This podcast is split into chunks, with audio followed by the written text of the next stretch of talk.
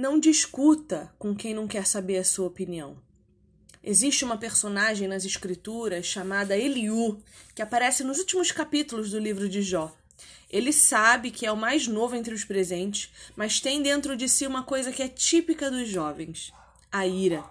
A Bíblia diz que irou-se contra os três amigos de Jó porque o condenavam e contra Jó porque pretendia ser mais justo que Deus. Ou seja, Eliú julgava-se o mais sábio de todos.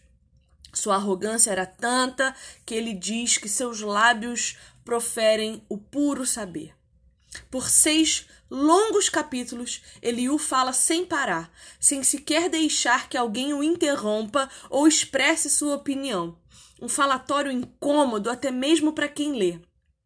Percebemos um jovem rapaz cheio de argumentos vãos, movido pela revolução, julgando-se o mais sábio entre os homens apenas por não concordar com o ponto de vista de ninguém. E assim encontramos também pessoas hoje. Vejam, sabedoria não tem nada a ver com idade, mas os jovens tendem a crer que suas experiências são suficientes para julgar vivos e mortos, para criar um Jesus inventado que se adeque aos seus desejos e vontades, para inventar argumentos que sequer levam em consideração os sentimentos do outro.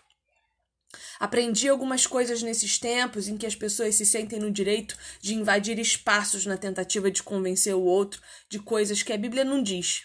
Entendi que quando você tenta convencer alguém incansavelmente, muitas vezes baseado em ira de alguma coisa que está em você e não no outro, é a simples demonstração da insegurança de quem não tem certeza de nada.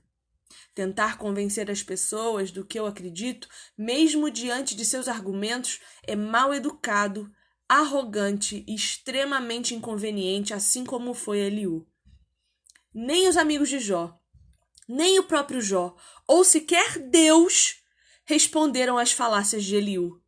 Uma coisa é você usar os seus espaços de comunicação para expor as suas opiniões, a fim de que as pessoas pensem sob outra perspectiva. Outra coisa completamente diferente é invadir o espaço delas, tentando mostrar que a sua razão é a mais coerente, mesmo diante da negativa de quem é o seu alvo.